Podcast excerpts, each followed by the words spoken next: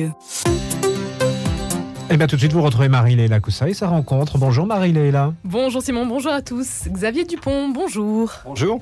Merci d'être avec nous, membre du collège de l'INIR, l'instance nationale indépendante de reconnaissance et de réparation des victimes d'abus dans l'Église. Une instance créée à la demande des évêques à la suite du rapport de la SIAZ. Et aujourd'hui, un an après son lancement, l'heure est au bilan. Que nous dit ce premier rapport d'activité qui vient d'être publié, Xavier Dupont?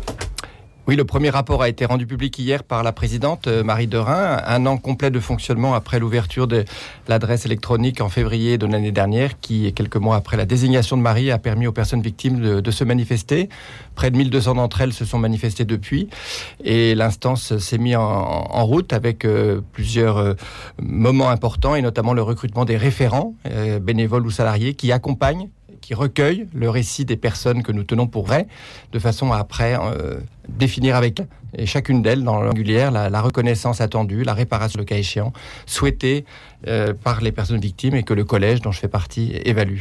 Et donc ça, c'est la mission collège qui est composée de 12 bénévoles voilà, 12 personnes que, que Marie Dorin a ou actuelle, psychologue, ancien avocat, responsable d'association de victimes, euh, ancien travailleur social, responsable de formation, ancien fonctionnaire comme c'est mon cas. Et mm, ce collège pluridisciplinaire est une garantie, une force pour euh, évaluer au plus juste euh, la reconnaissance et la réparation que les personnes victimes attendent et souvent depuis longtemps. Comment vous l'évaluez donc cette réparation? Alors nous avons fabriqué des, des outils d'évaluation, des outils qui essaient, essaient d'approcher à la fois la gravité des faits dont les personnes ont été victimes, des faits anciens, des faits parfois oubliés qui ressurgissent. Nous évaluons les conséquences de ces faits dans la vie de, ces personnes et c'est le témoignage que je peux donner, c'est que ces conséquences sont durables, sont encore présentes bien souvent très longtemps après les faits. Les corps sont encore meurtris, les corps sont encore euh, souffrants. Et puis nous apprécions aussi en quelque sorte les manquements de l'institution au sens large, comment l'Église, ses responsables euh, ont à une certaine époque pris en compte ou non la parole des enfants, de leur famille, et puis comment aujourd'hui encore elle reçoit ou non correctement, avec adresse, avec justesse, euh, dans les cellules d'écoute en particulier, euh, les personnes victimes. Aujourd'hui, vous l'avez dit, Xavier Dupont, ce sont près de 1200 victimes qui se sont adressées à l'INIR. Elles ont en, âge moyen environ 63 ans. 190 victimes de prêtres pédocriminels ont eu une indemnisation financière en 2022. 201 situations sont clôturées aujourd'hui. Parmi les 404 que vous avez accompagnées, finalement, ça paraît peu. On, a, euh, on retient euh, ce, chiffre de la SIAZ euh, qui indiquait près de 800 000 victimes aujourd'hui. Absolument. Les, chiffres de la CIA sont bien sûr des, extrapolations sur de très longues périodes. Aujourd'hui, nous avons reçu 1200 victimes. Nous savons qu'il y a certainement beaucoup plus de victimes, même encore en vie, mais qui prennent le temps, qui n'ont pas toute la capacité non plus de se manifester. Euh, toutes les personnes qui s'adressent à nous sont euh, accueillies et euh, bénéficient de l'accompagnement par un, par un référent. Ce sont les 400 que vous avez cités. cet accompagnement ne se termine pas forcément au moment où la décision du collège est rendue, parce que nous avons mesuré aussi que c'est après qu'il faut encore apporter un soutien, euh, que le fait de se manifester auprès de l'INIR euh, réactive un certain nombre de, souffrances, de moments difficiles. Euh, les 200 personnes qui, connaissent une décision, c'est encore un chiffre insuffisant. Nous en sommes tout à fait conscients. Nous avons accru le nombre de réunions de notre collège pour prendre ces décisions. Nous savons que l'attente est encore longue entre le moment où la personne se manifeste à l'INIR et le moment où le collège peut euh, lui apporter la, reconnaissance attendue. et c'est pour ça que les moyens sont renforcés. Le recrutement des, référents bénévoles ou salariés se poursuit. Il n'y a pas d'accompagnement type finalement. Non, il n'y a pas d'accompagnement. C'est ça ce qui euh, rend la chose difficile. Tout à mm. fait. Encore que nous avons le, seul accompagnement type, c'est de croire la personne dans ce qu'elle dit, c'est de l'écouter, c'est de recueillir son récit, prendre le temps avec elle. Cela peut être une séance, ça peut être deux, trois, quatre, ça dépend des, circonstances, des personnes, de leurs demandes. Euh, ça peut prendre une forme euh, plus originale selon le besoin de la personne, si c'est à distance, si c'est même aller à sa rencontre pour des personnes qui sont euh, en grande difficulté, voire en, grande, en, très mauvaise santé. nous avons quelques situations d'urgence pour lesquelles les référents se sont portés au devant des personnes victimes. Donc il n'y a pas d'accompagnement type, mais il y a à chaque fois la, le souci de s'intéresser à la personne dans son histoire, dans son contexte, dans ses relations familiales, dans le secret qu'elle a porté très longtemps, dans le silence toujours qui demeure autour de sa situation. Ça, c'est donc la mission assurée par les 15 euh, référents, qui les accueillent, qui les accompagnent tout au long euh, de cette euh, mission. Aujourd'hui, est-ce qu'il est encore difficile de faire parler ces victimes? Alors nous, ce que nous constatons en tous les cas, c'est qu'à chaque, euh, chaque fois qu'il y a une certaine médiatisation ou des événements autour de cette question de la pédocriminalité dans l'Église, des victimes, des personnes victimes se manifestent. Au départ, dans la première vague, un certain nombre de personnes étaient déjà, euh, avaient déjà fait une démarche euh, auprès de la SIAZ. C'est beaucoup moins le cas aujourd'hui. Avec le temps, nous voyons que de nouvelles personnes se manifestent qui n'ont jamais eu l'occasion encore de dévoiler leur histoire, ce qui modifie aussi l'accompagnement parce que ces, premières fois sont plus douloureuses.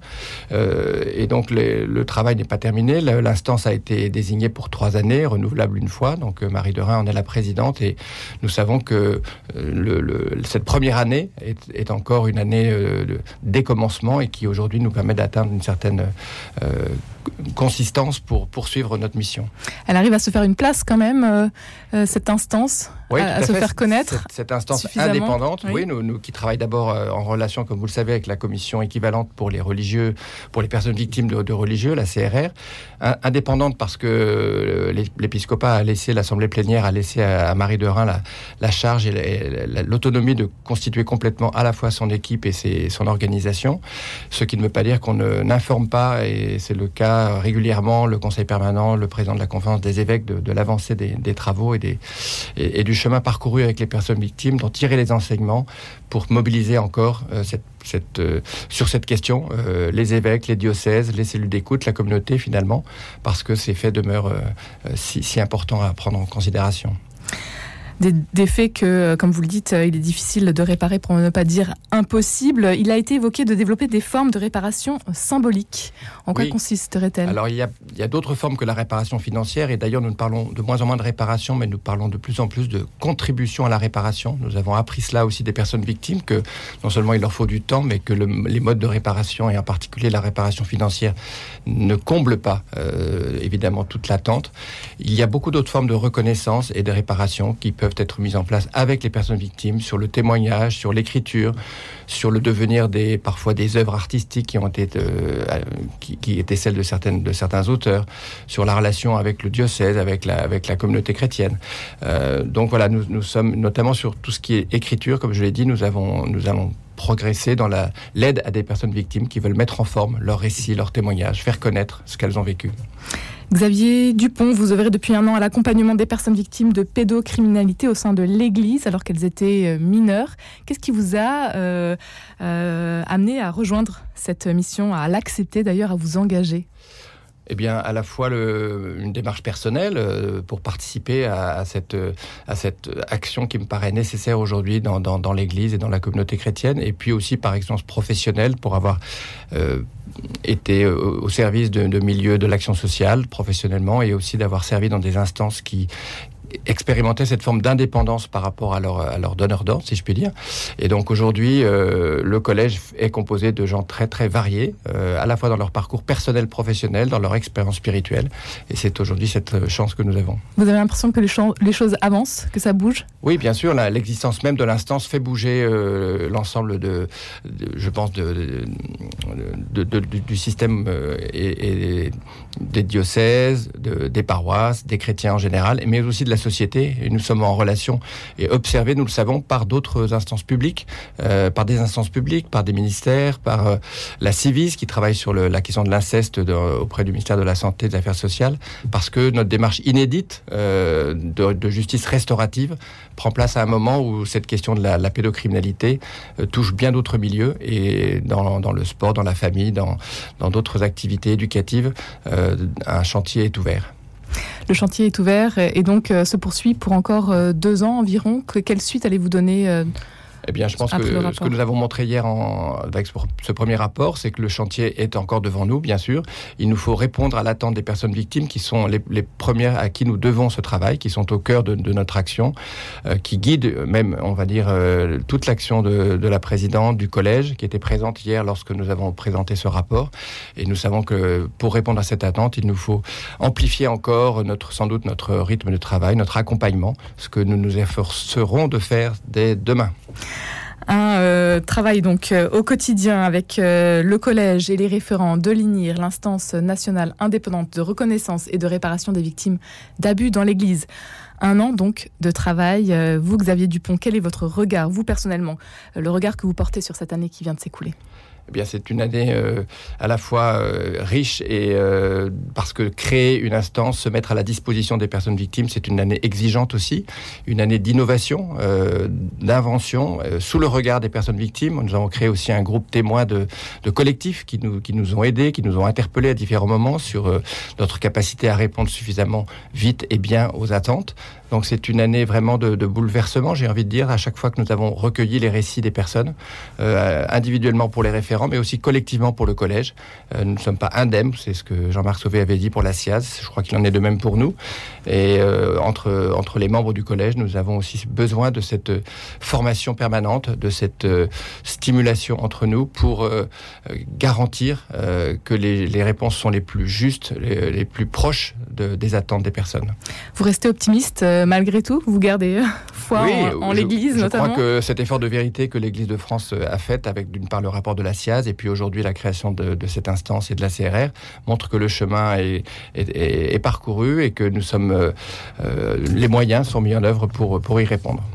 Si l'on souhaite vous contacter aujourd'hui, Comment faire? Eh bien, euh, les personnes victimes peuvent s'adresser à, l'INIR, soit par courrier, soit par contact inir.fr. Et une réponse immédiate leur est donnée, d'une part sur leur propre premier message et ensuite pour leur proposer l'accompagnement par un référent. Un grand merci Xavier Dupont d'avoir été avec nous aujourd'hui. Je rappelle que vous êtes membre du collège de l'INIR, l'instance nationale indépendante de reconnaissance et de réparation des victimes d'abus dans l'Église, qui vient de rendre donc son premier rapport d'activité. Toutes les informations à retrouver sur le site internet de l'INIR. Un grand merci d'avoir été avec nous aujourd'hui Xavier Dupont. Je vous remercie.